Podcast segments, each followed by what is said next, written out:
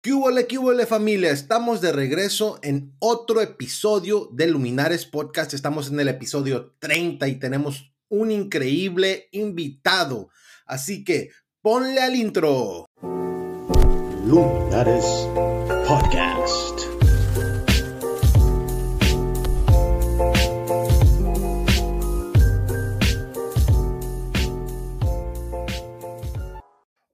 Ok familia, perfecto. Estamos aquí con nuestro gran invitado, Jocelyn, y él nos va a hablar de algo muy interesante. Estamos con Jocelyn en el episodio 30 y el título de este, de este episodio es Perdiendo mi religión. Es un tema muy interesante que vamos a platicar con Jocelyn. Jocelyn es, una, es un amigo y tiene no tanto que lo, que lo empezamos a conocer bien y a platicar con él pero es una gran persona, la verdad. A mí me gusta mucho hablar con él. Es muy fascinante cuando platica uno con él, todo lo que, uh, lo que él te puede decir, las, uh, las charlas que hemos tenido ahí por, mayormente por ahí por, uh, por WhatsApp. Pero yo lo considero un amigo y Jocelyn, por favor, preséntate, dinos a quién eres, quién es Jocelyn, qué estudiaste, en dónde vives todos esos detalles que queremos saber. ¿Qué onda? ¿Qué onda todos?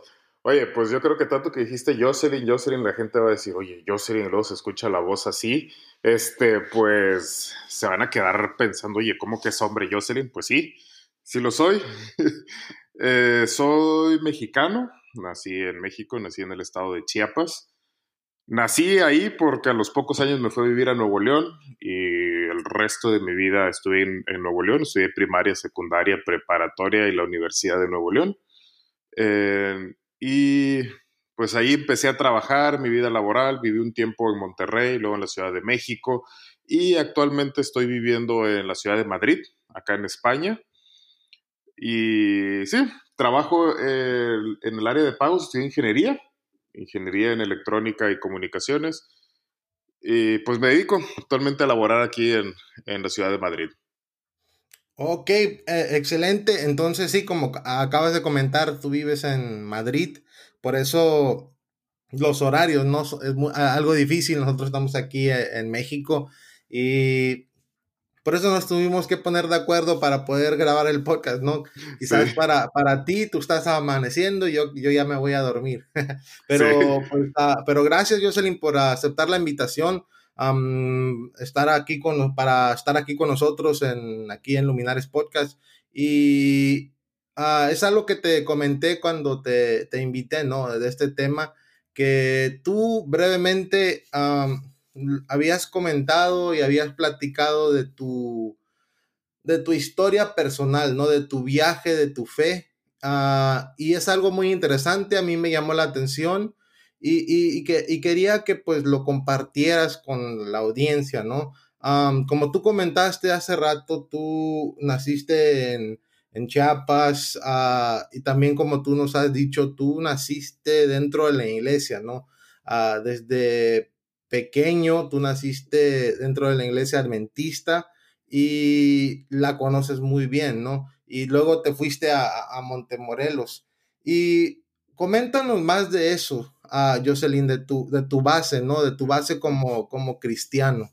Claro, que sí. Mira, yo nací prácticamente en la selva. Mis papás eh, estaban de misioneros en la selva Lacandona, en Chiapas. Ahí fue donde estaban trabajando y ahí nacimos mi hermana y yo. Y a los tres años, a mi papá, a mis papás los invitan a Montemorelos, a moverse para Montemorelos y empezar ahí a trabajar en, el hospital, Hospital La Carlota de Montemorelos. Eh, llegamos en julio del 88, ahí tengo más o menos recuerdos, tenía unos 3, 4 años, 3 años tenía. Y pues desde ahí quedé vivir yo en Montemorelos todo el tiempo. Mis papás, los dos adventistas, empezaron a trabajar en la universidad. Y todo el tiempo crecí, crecí dentro del plantel de la universidad, que es así cerrado, para mí era prácticamente todo el mundo. Una de las reglas era no salir del plantel, así que yo viví todo el tiempo dentro del plantel, todos los, creo que los únicos días que salíamos eran los sábados, que íbamos a la iglesia, porque no, no íbamos a la iglesia universitaria, sino íbamos a la iglesia este, Zambrano, que quienes conocen el lugar, si uno vive cerca del Hospital de la Carlota, te queda mucho más cerca la iglesia Zambrano que la iglesia universitaria. Entonces crecí dentro, dentro de, de todo este ambiente, estuve ahí primaria, secundaria, preparatoria, durante un tiempo la universidad este, salí a estudiar en otra universidad, estuve en Monterrey estudiando, pero después regresé a Montemorelos. Pero sí, este fue, este, este fue mi, mi trasfondo. Mis, mis papás, mi, mi papá primer, fue primera generación adventista y mi mamá creo que segunda. Sí, bueno, no tan segunda porque, bueno, sí segunda, porque primero se convirtió mi abuela y después ella, aunque mi mamá ya había nacido. Pero sí, eh, mi mamá es de segunda generación y mi papá era el único de su familia. Era el único de su familia que se había bautizado. Pero sí, crecí en este ambiente en Montemorelos. De hecho, mi, Montemorelos es como mi, mi lugar de paz, que muchos se reirán. Ay, Jocelyn hablando de Montemorelos como su lugar de paz, que es uno que le tira mucha tierra, pero sí es uno de mis lugares favoritos donde tengo paz, porque ahí fue donde crecí, me recuerda a mi infancia. Pero sí, este, fue una, puedo decir que fue una buena infancia, fue una infancia que puedo decir privilegiada, en la iglesia, los clubes, ya cuando entré a la adolescencia sí empecé a ir a la iglesia universitaria porque pues todos mis amigos de la primaria y de la secundaria este, iban a la iglesia universitaria, entonces empecé a ir ahí. Y pues creí en ese ambiente, creí conociendo a la mayoría de los, de los empleados. Mis papás, después de estar en el hospital, empezaron a trabajar en la universidad de maestros mi papá en la escuela preparatoria y años después mi mamá a nivel universitario.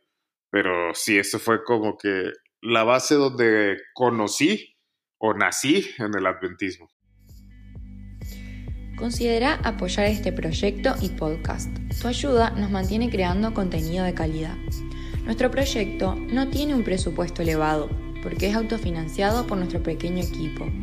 A través de este ministerio en línea, nuestro objetivo es equipar a las iglesias, sus líderes, sus miembros y también a otros ministerios para que cuenten la historia del corazón de Dios, que como movimiento hemos sido llamados a contar. Con podcasts semanales y recursos, esperamos inspirar a las iglesias locales de todo el mundo a rediseñarlas para la misión. Si te encanta el proyecto y querés que tenga un mayor impacto, considera convertirte en un patrocinador. Tu apoyo hace posible este proyecto Puedes ir a nuestra cuenta de Patreon, el enlace está disponible en nuestra descripción y sitio web. O puedes patrocinarnos directamente en la opción de soporte de Anchor en tu plataforma de podcast preferida. El enlace también está disponible en la descripción. Gracias por hacer este proyecto posible.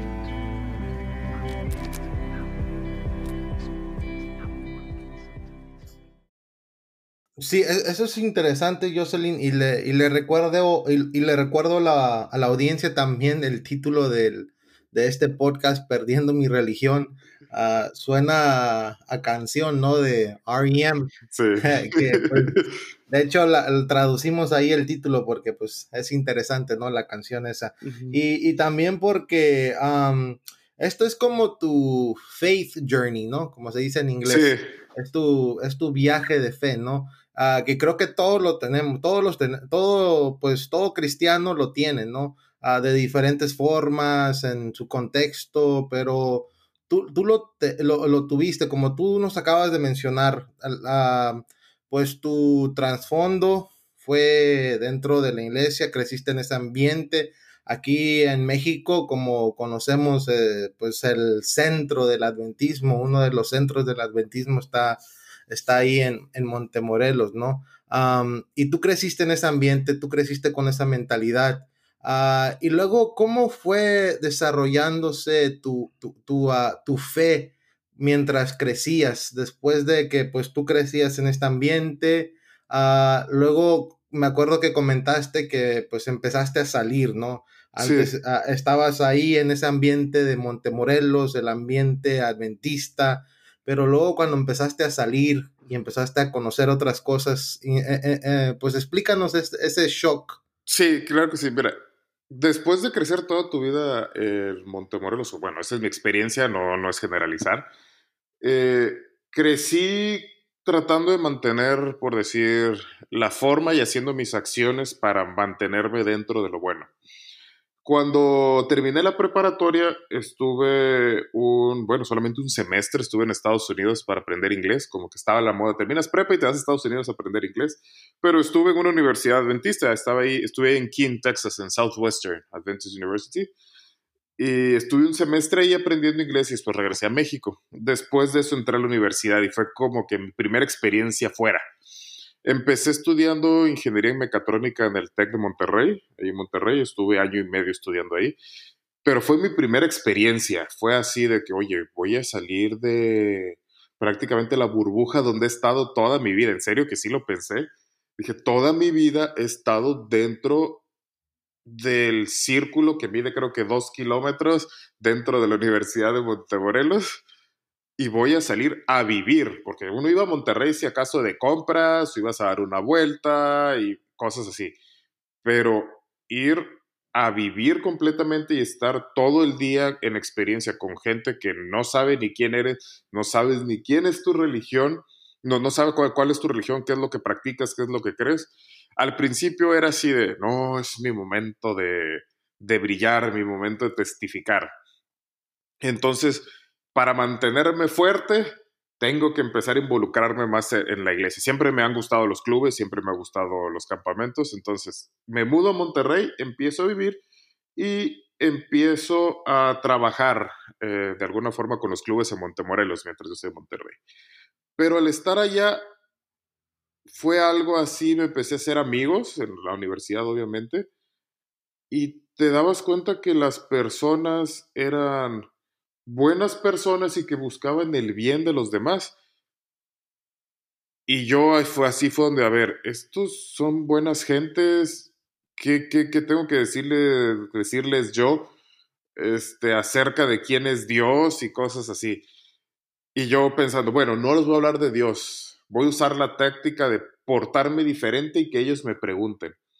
Todavía recuerdo esto en mi cabeza que me ponía en medio de ahí del campus del TEC de Monterrey, en una banca que había, me sentaba y me ponía a leer un libro. Este, era un libro, no decía nada de adventismo ni nada, y me ponía a leerlo así donde pasaba la gente, así como que para que alguien pasara y me preguntara, oye, ¿qué lees? No, cosa que nunca sucedió. Y yo, este, si yo trato, y entonces me podría pensar, oye, si yo me trato de portar bien, si yo trato de ser una persona diferente, ¿en qué me voy a mostrar diferente a las personas que ya están aquí? En algunas formas sí y en algunas otras formas no. Entonces, bueno, venía, bueno, mi forma de testificar es con la de este, no tomar ni fumar. Y pues para la gente siempre preguntaban, oye, que vamos, que va a haber una fiesta el viernes en la noche. No, muchas gracias, no voy. Ay, ¿por qué no? Es que me voy el viernes a Montemorelos. Obviamente ahí sacándole la vuelta a decir de que soy adventista del séptimo día y no voy a fiestas o el sábado lo guardo, cosas así.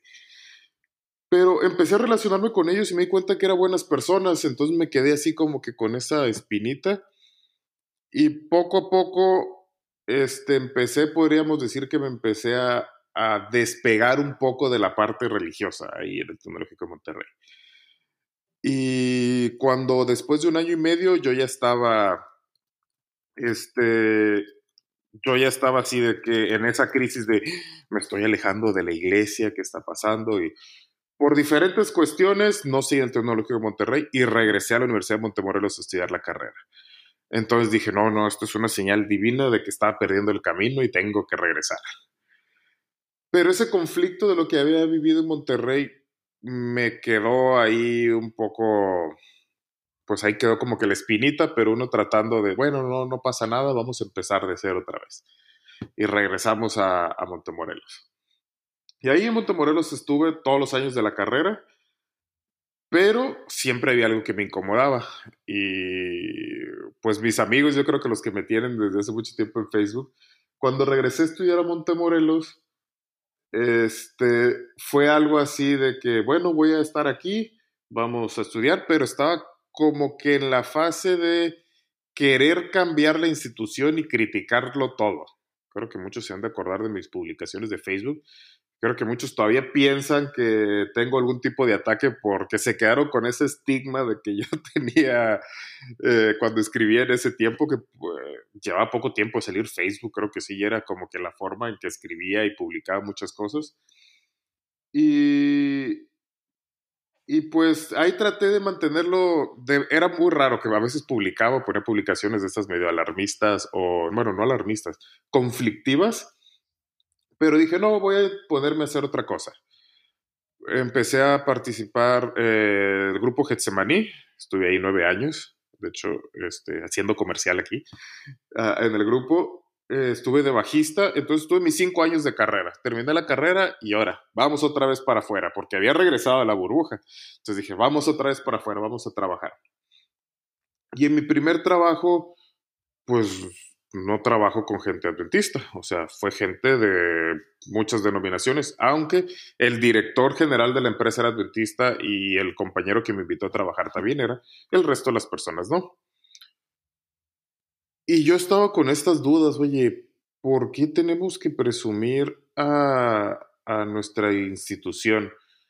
¿Es, ¿Es necesario? ¿Es lo que tenemos que hacer? Somos la iglesia verdadera, somos los que tenemos la verdad, y tenía pues, todas estas dudas. empecé a trabajar dije, no, pues traté de mantenerlo todo dentro de mi cabeza y no externarlo. Así pasaron el tiempo, cambiaba de trabajos, en otros trabajos también tenía más compañeros adventistas, y en una ocasión, en mi trabajo, ya había cambiado de trabajo, trabajaba para un banco, este, en, este, en esta oficina había tres compañeros que eran adventistas y los otros tres o cuatro no eran. Pues en una de esas ocasiones, este, mis compañeros adventistas no están en la oficina, están los no adventistas y llega otra compañera que llegaba ahí a, a trabajar, que no era adventista, pero era amiga de mis compañeras adventistas y empezó a hablar, estamos hablando que de religión, uno de mis mejores amigos, que lo conocí en este trabajo, que, es de mis mejores amigos, él trabajó para la Iglesia Católica durante un tiempo y empezamos a hablar de religión. Y esta chica que había llegado ahí solamente a la plática dice, oye Jocelyn, a mí me gustó mucho tu religión. Eh, una de tus amigas me lo presentó y todo me gustó mucho tu religión, pero hubo algo, o sea, me hubiera, me hubiera cambiado tu religión, pero hubo por algo que no me cambié, porque me dijeron que no podía formar parte de tu religión si tenía aretes. Y yo así de, ah, este, ah, ¿qué contesto? Así como que te quedas pensando. Y yo le digo, pues, lamentablemente es así, fue lo que dije, pero no debería ser así pero pues son creencias que se tienen. Y me dice, y así se me hizo raro, o sea, ¿cómo que no puedo formar parte de, de tu grupo, de tu comunidad, simplemente por usar aretes? O sea, ¿qué tienen los aretes? ¿Son del diablo? ¿Por qué? Dice, nunca lo pude entender. Y mi compañero dijo una frase, dice, es que, dice, todas las religiones, dice, todas, todas, completamente todas, en algún momento se aprovechan de la ignorancia de las personas. Y yo, no, tratando de defenderlo, pero ya, ya, y mi compañero dice, me, me decía mi compañero, no todas, pero la gran mayoría de las religiones en algún momento se aprovechan de la ignorancia de las personas para decirles, esto es la verdad y enseñarles algo. Pues seguimos con la conversación, cambiamos de tema, pero yo al llegar a la casa así de, mm, este, bueno, no pasó nada, vamos a seguir. Y, y pues fue algo así como que fue mi primer choque, por así decirlo. Dije, bueno, está bien. En eso, bueno, dime, ah, perdón, ya. Sí, entonces sí, entonces, ese fue tu primer choque, como tú dices, tu primer ah, encuentro, ¿no? Que te sacudió quizás, sacudió tu, tu, ah, tu religión, uh, lo que tú, con, lo que tú habías crecido por mucho tiempo, esa interacción, ¿no? Con personas diferentes, de diferentes religiones, diferentes contextos. Eso, eso en ese momento, pues, como tú nos acabas de comentar, Jocelyn, pues te sacudió, ¿no? Te hizo pensar. Ah, y también como tú comentaste que pues tu amigo te dijo que pues ah, muchas veces nosotros tenemos tradiciones y costumbres que no sabemos cómo defenderlas quizás, pero las hacemos, ¿no? Porque pues es algo que hemos hecho ah, ya en muchas ocasiones ya se ha, se ha convertido en un hábito y lo hacemos y muchas veces cuando pues nos dicen que quizás no tiene sentido eso, pues ah, no, no, nos encontramos así como entre la espada y la pared, ¿no? Porque ah, nos ponen en, eh, en, ese momento en aprietos. Y, y, es interesante porque ahí empieza, yo creo, como, como, como dije hace ratito, todos tenemos esto, hay que ser reales. Lo, lo, que, lo que queremos platicar en este, en este episodio es que deberíamos ser reales. Nosotros hemos tenido estas dudas, hemos tenido estas estos, estos momentos como tú, no, no, no eres el único, sin duda, pero muchas veces no lo queremos expresar.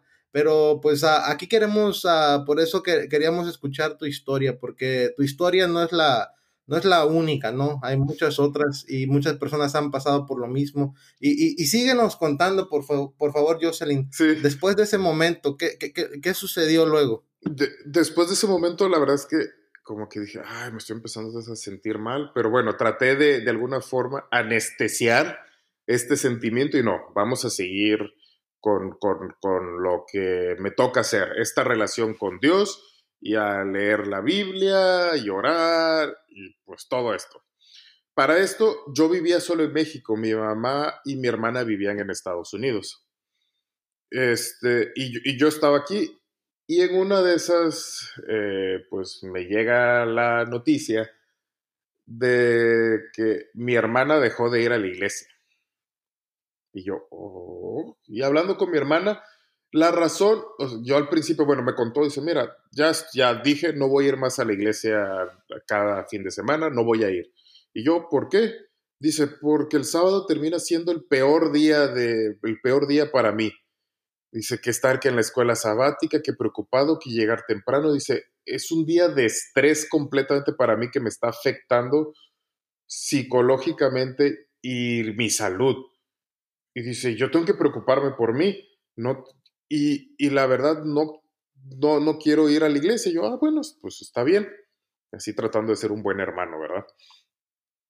Y bueno, y mi, y mi hermana seguía con sus amigas y empezó con un grupo pequeño de una de sus amigas y empezaron a estudiar la Biblia.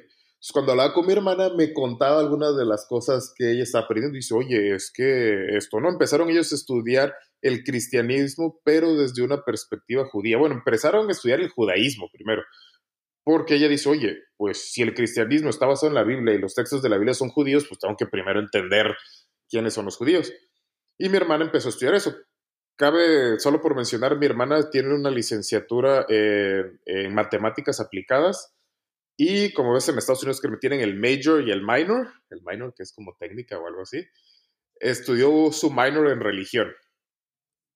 Entonces mi hermana pues ya tenía algunas bases y con sus amigas empezaron a estudiar, llevaron unos cursos, pagaron por unos cursos que eran del Antiguo Testamento, cómo se veían, desde, bueno, de la Torah y cómo se veían desde el, eh, el aspecto eh, del judaísmo y empezó a estudiar. Y, y, mi hermana, es que esto no está bien y esto que dice la Biblia.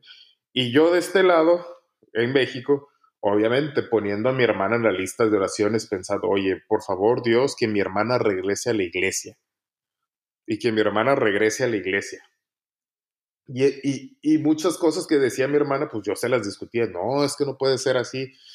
Y no, no, nunca le dije, pero sí, después de que terminamos de hablar, voy a estar orando por ella. Porque sí, para que reconozca su error y regrese a la verdad.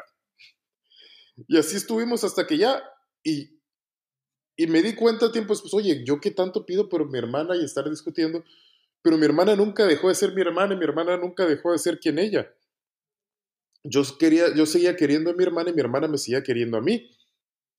Entonces dije, no, pues voy a dedicarme a ser hermano y punto. No le voy a decir absolutamente nada a mi hermano.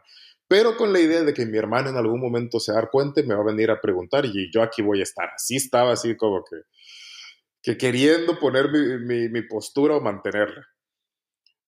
Cuando terminé en, en Montemoros y, y, estaba trabajando, pues eh, empecé eh, mi relación con la que ahora es mi esposa, con, con, con Keren, Keren Reyes ella es hija de pastor y, y, y, empezamos, bueno, nuestra relación hasta que nos casamos.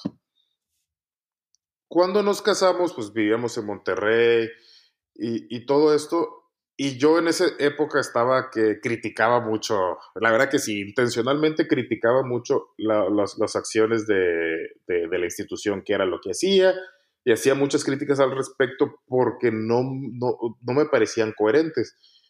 Y en mis trabajos que daban cursos gerenciales, veía lo que aprendía y dije, oye, esto se puede aplicar a la institución, uno tratando ahí de acomodar o tratar de, de hacer crecer la institución.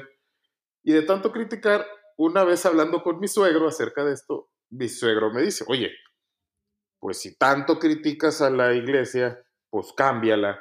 Y pues para cambiarla tienes que formar parte o parte de las decisiones. Y yo, ah, pues la iglesia un día, está bien.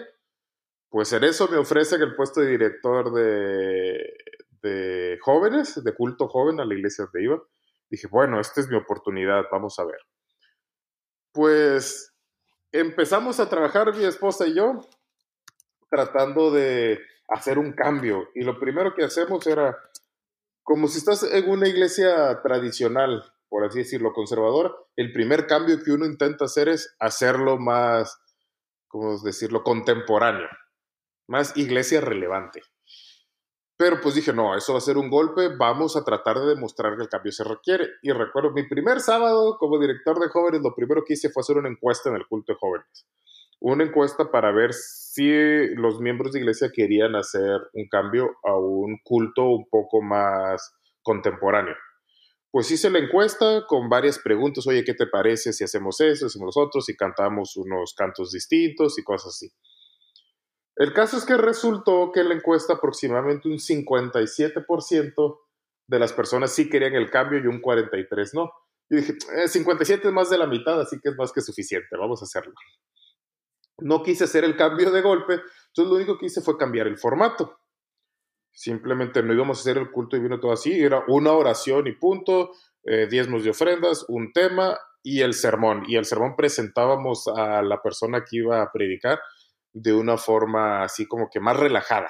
Es que era un espacio, la verdad, un espacio de 10 por 10 metros, yo creo, muy pequeño, donde nos reuníamos todos, menos de 10, era como un 10 por 5, yo creo, 7 por 5. Y empezamos a hacer eso. Primer sábado, llega la gente y pues se hace el servicio. Al segundo sábado, llegó menos de la mitad de los que regularmente asistían. Y era un lugar de jóvenes, yo me esperaba así como que no esperaba eso todos se fueron a la iglesia de abajo, porque era un tercer piso, entonces iban a la iglesia de abajo. Y me empezaron a llegar como que las críticas, no, eso no parece culto, parece una TED Talk. Este, ¿qué hicieron aquí? Esto no, no me gusta, esto no es iglesia, no parece iglesia adventista y las críticas. yo, no, no, pues vamos a seguir. Con, con los ancianos de jóvenes nos apoyaron. No, no, vamos a seguir, vamos a seguir porque no hay nada, o sea, no hay nada extraño. Y seguimos en eso lo que trabajé ahí me invitan a la empresa, a trabajar en la empresa donde estoy actualmente, entonces yo tenía que mudarme a la Ciudad de México. Y pues dije, pues bueno, este, chicos, muchas gracias, nos vamos mi esposa y yo a la Ciudad de México y nos vamos para, para México. Recuerdo el primer sábado que estaba en México y me hablan por teléfono. Oye, no, pues todo lo que hicieron ya se acabó y regresamos a lo tradicional y yo al principio como que me agüité, pero después dije, oye, pero pues, ¿qué tiene malo? O sea, si esa es la forma que ellos quieren, pues adelante. O sea, yo no, no, no, no, no tengo nada que hacer. No puedo decir, ay, ya deshicieron todo el trabajo que hice. Ya ni estoy allá, pues no hay problema. Entonces empezamos en México y cuando llegamos nos dijeron, no, hay una iglesia juvenil en México, pues vamos para allá. Y de hecho buscamos nuestra casa, rentarla justo una cuadra de esa iglesia para estar ahí. Y empezamos a ir y vimos, pues es lo mismo de cualquier otra, solamente que el promedio de edad es más bajo, pero todo lo demás, la liturgia es lo mismo. dijimos, no, pues como teníamos un poco de mala experiencia en Monterrey, dijimos, no, no, pues aquí vamos a ayudar, pero no queremos ningún cargo. Y dijimos, pues vamos primero a empezar a ayudar con lo de la música, que era algo que a mí me, siempre me ha gustado, y empezamos a ayudar con los cantos y cosas así, pero no queríamos ningún cargo. Y estuvimos ahí tratando de apoyar, tratando de involucrarnos. Y una amiga que es de ahí de la iglesia nos recomendó, oye, les recomiendo mucho este libro, ustedes que también como que se sienten incómodos de cómo funciona la iglesia y todo eso, les recomiendo este libro, nos lo recomendó el pastor de la iglesia. Y ese libro que del grupo lo he mencionado varias veces, que es el libro de, The God Shaped Heart. y, y, yo la verdad no tenía muy desarrollado esto por la lectura y dije, vamos, a ver, voy a leer este libro y me puse a leerlo. Mi esposa y yo lo leímos. En serio que cuando acabamos de leer ese libro nos quedamos.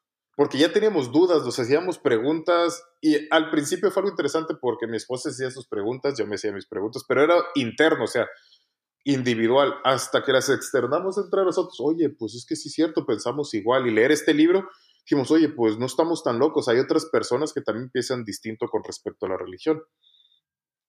Y, fueron las ideas que nos empezó, oye, ¿por qué se requiere una religión? ¿Por qué estamos en una institución? ¿Por qué hacemos lo que hacemos? Este, ¿Por qué interpretamos la Biblia como la interpretamos? ¿Por qué hacemos todas las cosas que hacemos? ¿Por qué creemos? ¿Por qué creemos que somos la religión verdadera? Y, y después de todo esto fue donde nos pegó. Sí, creo que esas, esas uh, preguntas son, son esenciales, ¿no? Cuando uno va creciendo y va aprendiendo, uh, igual e, eso, eso es parte clave de tu historia, ¿no? En ese momento que pues ya estás en la Ciudad de México, te compartieron ese libro que te hizo ver otra perspectiva que quizás antes no la tenías y empezaste a cuestionar uh, esas cosas junto con tu esposa y creo que ese fue un momento clave, no, no, no Jocelyn, de, de, tu vida para empezar a, pues a crecer, uh, porque, porque son cosas que igual personalmente yo me he dado cuenta que Dios no te las uh, censura, ¿no? Dios no censura eso, sino pues Dios sabe quiénes somos, somos personas que estamos intentando comprender el mundo en el que vivimos, ¿no? Y parte de este mundo en el que vivimos pues está la religión, la fe, etcétera y, pues uh, muchas veces pensamos que Dios es como un tipo dictador, ¿no? Que no censura que nosotros hagamos preguntas, preguntemos de, y, cuestionemos, pero creo que eso, eso es algo que Dios uh, motiva porque eso, eso es algo del ser humano que tratamos de comprender cosas, ¿no? Y, y, me interesa, y me interesa y me llama mucho la atención esto ahorita que nos estás uh, diciendo, y pues uh, síguenos contando ahí. Entonces, leíste este libro, empiezan esas, esas preguntas, y, luego qué? Y, y, y en eso yo estaba pasando también por una experiencia de ir todos los fines de semana a, a la iglesia pero regresar a casa simplemente, por así decirlo, vacío. No, no vacío. No, perdón, perdón, me equivoqué la palabra. No es vacío, sino no agregué nada. Ni de conocimiento ni experiencia. no crecía, no crecía espiritualmente. Entonces a mí me estaba chocando eso. Oye, ¿cómo que voy a la institución y no crezco espiritualmente? Teníamos un grupo pequeño en mi casa y me da cuenta que mi mayor crecimiento o compartir de forma espiritual era con esta gente en el grupo pequeño y no necesariamente en todas las actividades que se hacían en la, en la religión. Y yo, es que esto no me está haciendo crecer y siento que es más una barrera para yo poder encontrarme con Dios. Porque empecé yo después de experimentar, y en mi trabajo, que fue lo que compartí ahí del grupo de WhatsApp, en mi trabajo, una vez que viajé por mi trabajo a Brasil, mi jefe estuvo, estaba hablando con él. Mi jefe es testigo, bueno, en ese tiempo el que era mi jefe, porque ahora en España es otro, pero en ese tiempo mi jefe era testigo de Jehová. Y estábamos hablando de cosas y él me preguntó, oye, ¿a qué religión, a qué religión perteneces? Y yo estaba en Brasil. No, no, o sea, Brasil, que para muchos lugares de Latinoamérica, Brasil, oye, todo lo que hacen de música, todo lo que hacen, wow, y esto, y cómo es conocido, varias universidades tienen, entonces empecé a presumir, o sea, empecé a presumir, así, no, nosotros tenemos universidades, soy adventista el séptimo día, tenemos universidades, hacemos esto, esto, esto, esto, tenemos escuelas, un canal de televisión, este, un montón de cosas. Y la respuesta de mi jefe fue, no, no, pues ni idea, no sé quiénes son. Y yo, ¿cómo que no sabes si hacemos esto, esto, esto, esto? No, no, no, ni idea. Y yo, pues bueno, no sabe, bueno. Regresé al hotel y me quedé pensando, oye, ¿por qué presumí a mi religión? Ni siquiera, aunque los dos creemos en Dios, ni siquiera pudimos hablar acerca de Dios, de cómo vemos a Dios o de cómo creemos en Dios. Me la pasé todo el tiempo mientras yo hablaba presumiendo mi religión, a mi institución religiosa. Y ahí fue donde yo me, me checó, dije, hay algo mal. algo está mal en mí que estoy haciendo esto. No quise decir algo mal está en la religión, pero hay algo mal en mí que estoy viendo en la religión y probablemente es una influencia del mismo sistema de religión. Regreso a México y en otro de los viajes eh, fui a cenar con mi amigo este que, que, los conocí anteriormente, que les comenté, el que, el que dijo de todas las religiones se aprovechan de, de, de las personas. Y, y fuimos a cenar con una amiga del trabajo y ella me preguntó, oye, ¿en qué crees? Yo ya estaba avanzado en la lectura de este libro que les comento y le digo, mira, yo la verdad no sé en qué creo, pero en algo que sí creo es en el amor. ¿Cómo definirlo? Mira, todavía no sé, pero creo que es así y sí creo en Dios. Y yo le pregunté, ¿y tú? No, pues yo soy espiritista. Y en ese momento tuve así como que regresiones de cuando eres niño en la escuela sabática y te cuentan historias de gente así medio espiritista o cosas así. O mi mamá de niños nos leía historias de misioneros que iban al África o a las islas del Pacífico y tenían encuentros con gentes que estaban con los espíritus. Y yo ya me veía así. Y, mi compañera, y yo, espiritista, y mi otro compañero también se queda así como que, Dice, no, no, sí, sí, yo creo que en los espíritus y que este espíritu que tiene cada persona que la lleva a mostrar bondad y amor a los demás. Dice, algunas personas lo utilizan para cosas malas, pero yo creo que sí que es cómo nos comunicamos o cómo nos relacionamos en forma espiritual con cada una de las personas y cómo es nuestro espíritu y cosas así. Y yo, no, entonces no eres espiritista, eres una persona espiritual. Dice, no, soy espiritista, decía ella. Y yo tratando de convencerla de que no. y, acabamos de cenar, cambiamos de tema. Y entonces cuando regresé a México, oye, pues todo esto que está pasando, pues sí, se me hace muy raro. Entonces, nosotros, mi esposa y yo, ya en un momento decidimos, mira, hay algo aquí que no cuadra, creo que nosotros debemos buscar nuestro camino, buscar nuestro camino y ver, o sea, buscar a Dios porque sentíamos que la religión nos estaba frenando y no nos acercaba a Dios, nos alejaba más. Esto es personal, o sea, fue, fue personal, no, no es que es así, no, no, no estoy generalizando. Y fue donde decidimos, mira, ya no, o sea, fue suficiente, este, ya no, y vamos a empezar a buscar. Creo que en este punto sentí un alivio, todavía lo recuerdo el primer sábado que nos levantamos y, y pues, ¿qué hacemos? O sea, ¿qué, ¿qué hacemos? Pues seguir durmiendo. Y la verdad que disfruté tanto ese sábado. no, no me arrepiento en absoluto. Y, y pues sí, dejamos de asistir, pero ¿qué fue lo que decidimos? Oye, tenemos que encontrar a Dios en lo que nos rodea. Paso número uno, entre nosotros, entre mi esposa y yo. O sea, ¿qué es? tenemos que definir qué es el amor de Dios entre nosotros y entre las personas que nos rodeaban, los amigos más cercanos.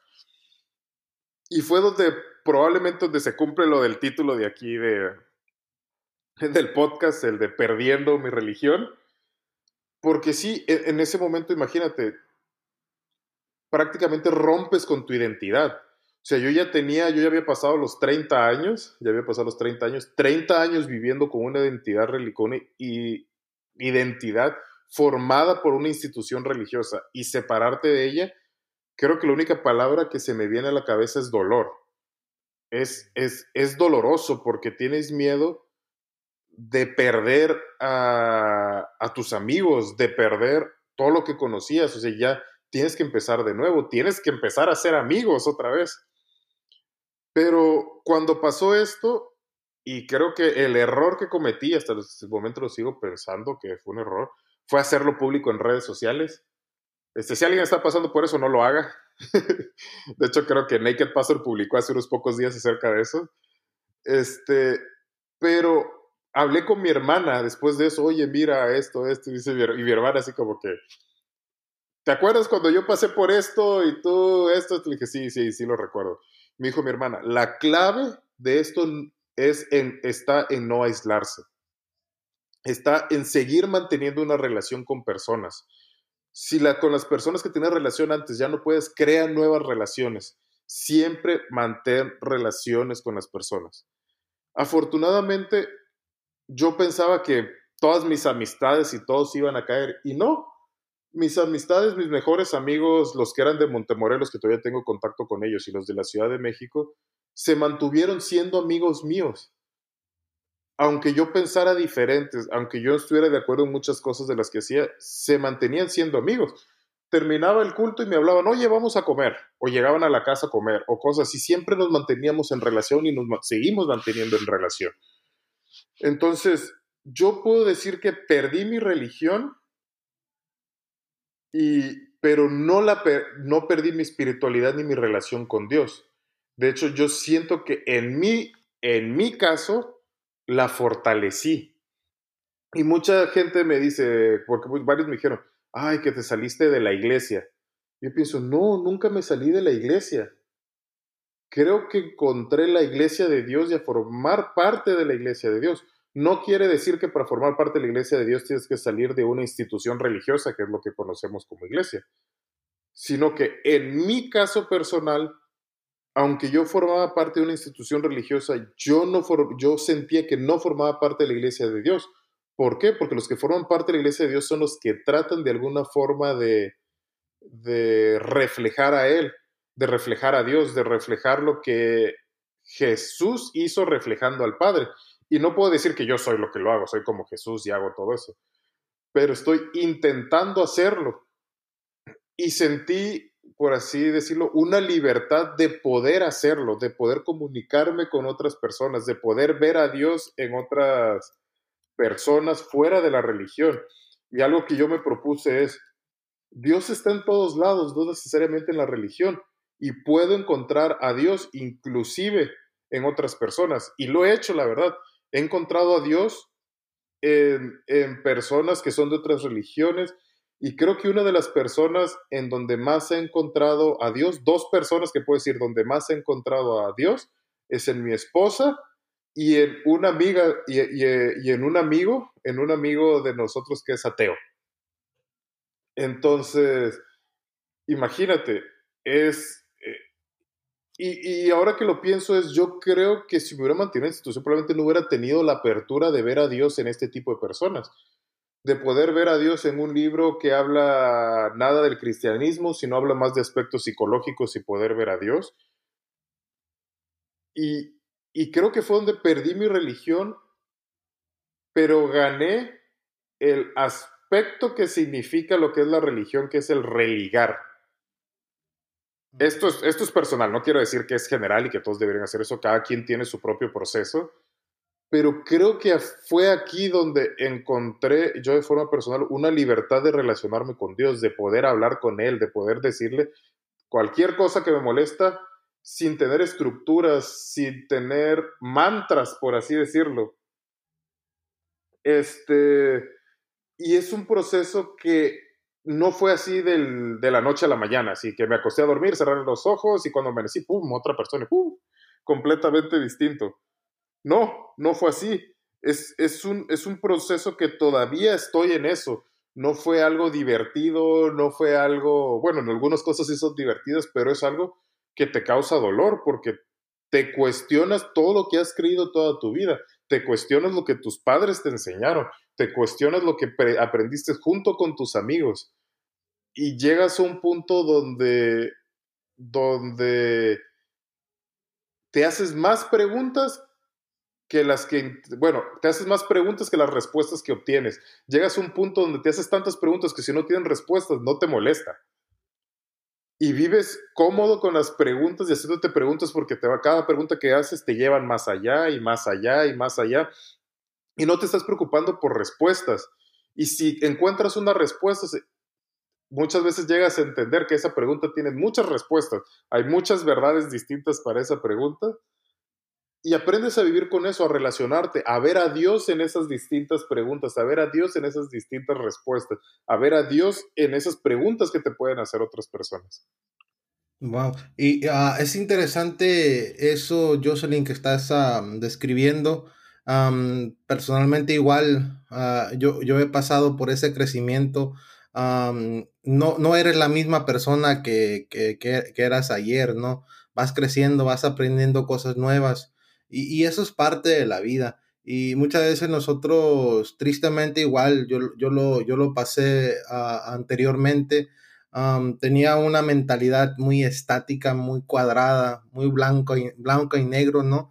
Y, pero el, el, mundo no es así, el mundo es complejo, el mundo también tiene matices uh, diferentes, uh, grises de diferentes colores y, y, uno va aprendiendo cosas nuevas. Y el conocimiento, el conocimiento de, de Dios, como tú uh, describiste en tu historia, también va creciendo porque vas aprendiendo diferentes aspectos de, de, de Dios mientras tú vas conociendo otras personas, Ah, como tú comentaste, con tus seres cercanos, con tus amigos. Ah, es algo que vas desarrollando y, tienes que darle la bienvenida a eso porque eh, en, ese crecimiento, en ese viaje de, nuestra fe, vamos aprendiendo cosas maravillosas de Dios. Y muchas veces, tristemente, igual algo personal, ah, creo que ha hecho mucho daño, es que nosotros queremos cuadrar las cosas y decir así es, así son las cosas para siempre, ya no, ya no hay cambio. Yo veo las cosas de esta forma y, si no, y si no entran en mi, en mi caja, uh, otras cosas, si no, si no son las cosas que ya tengo aquí en esta caja, entonces no las acepto, no, no las quiero.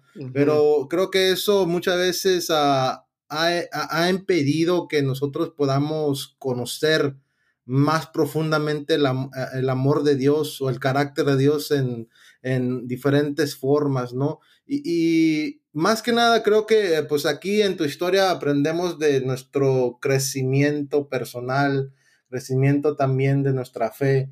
Y, es algo que pues a, mí me, llamó mucho la atención desde que eh, escuché tu historia, ¿no? Y Sí, sí, sí. hay, otra cosa también con esto del proceso, cuando ya como que sales de la institución. Pues he escrito varias cosas como yo veo la vida o como veo mi relación con Dios y a veces lo escribo. Y muchas veces se llega a entender que la persona que sale es porque está ardida con la institución o hay algo que le molesta. O cosas no necesariamente así, yo puedo decir en mi caso que yo no tengo nada en contra de la institución, o sea, no estoy peleado, no estoy enojado con ella, simplemente agarramos caminos distintos y, y, punto, o sea, no es de que, ay, ahora que estoy molesto y voy a hacer campaña para que la gente salga de ahí.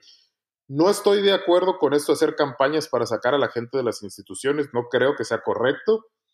Yo, mi caso fue, yo decidí salir pero no porque yo decidí por no congeniar con algunas cosas que tiene la institución, yo tengo que decir a los demás, hey, tú también salte, hey, tú también salte. Si me preguntas, yo te puedo decir por qué salí y estas son las, y tú ves las razones si se aplican para ti bien o no y punto. Pero estar haciendo una campaña para sacar a la gente no se me hace correcto. Y no, porque yo sé que dentro de la institución también hay gente que pertenece a la iglesia de Dios que tiene una relación con Dios y que ve a Dios de una manera dentro de la institución, así como hay gente fuera de la institución que ve a Dios y la vive de otra manera. Hay gente hasta fuera del cristianismo que ven a Dios y hasta se relacionan con Dios y nosotros creemos, no, no, no se relacionan con Dios porque no es nuestro Dios. Y no entiendes, cuando te relacionas con ellas, aprendes o ves cómo ellos se relacionan con Dios cómo ellos se relacionan en la forma que viven con Dios, aunque sean ateos. Hay ateos que se relacionan con Dios, pero con muchas veces como no es lo que yo creo, no es la forma en que yo aprendí a conocerlo, decir, no, no, es que no puede ser porque tiene que ser de esta forma, tiene que cumplir con estos requisitos, tiene que... No, o sea, aprendes cosas distintas a relacionarte y a ver a Dios en cada persona. Justo ayer ah, que estábamos hablando de eso, bueno, que estaba en, el, eh, con, unos amigos y que estaba en una transmisión en internet, este, hablaban de, de esto, de, oye, pues la relación entre amarte, amar al prójimo y amarlo como a ti mismo y amar a Dios. Pero si Dios está en cada persona, Dios es parte de cada persona porque Él nos creó, hay una parte de Dios en cada persona. Quiere decir que yo puedo aprender de Dios y comunicarme con Dios en cada persona independientemente en lo que crea. Puede ser que sea budista, musulmán, sea lo que sea. Puedes creer en Dios y puedes ver a Dios ahí. Obviamente puede ser que no lo veas de la misma manera, de una forma cristiana, de una forma protestante, pero él tiene su propia relación con Dios y él lo ve de una persona, lo puede ver en forma de un espíritu o en forma de cualquier otra cosa. No podemos encasillar a Dios dentro de algo, dentro de un concepto, dentro de una caja. No, Dios no cabe ahí. Dios no es algo que nosotros podemos poner unas limitantes o darle una forma. Y, eso es muy cierto, Jocelyn, que, lo que comentaste, que en, las relaciones ah, con las personas podemos ah, conocer aspectos diferentes de Dios, ¿no?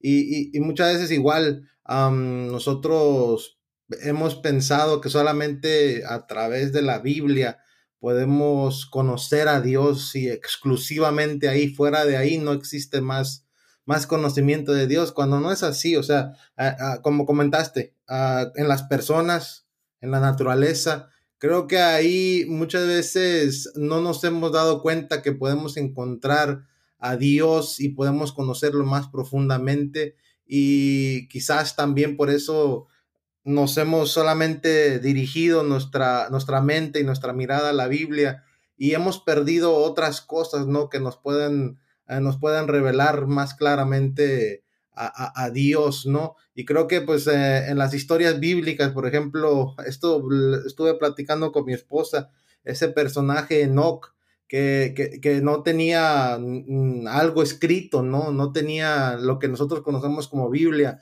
pero él tenía interacciones, se, relacionaba con las personas. Y de hecho, la misma Biblia dice que cuando tuvo su primer hijo, empezó a caminar con Dios más, más que nunca, o sea, conoció a Dios de manera más plena, ¿no? En su hijo, o sea, ahí nos está diciendo que en las relaciones, en las personas que lo, que, que lo rodeaban, él encontró a Dios y también en la naturaleza, ¿no? Y eso es algo genial, fantástico que nosotros deberíamos de comprender, ¿no? Sí, es algo que, que la verdad, en, lo personal, es algo que cuando llegas a comprender, te da una, te da una sensación de, de, libertad.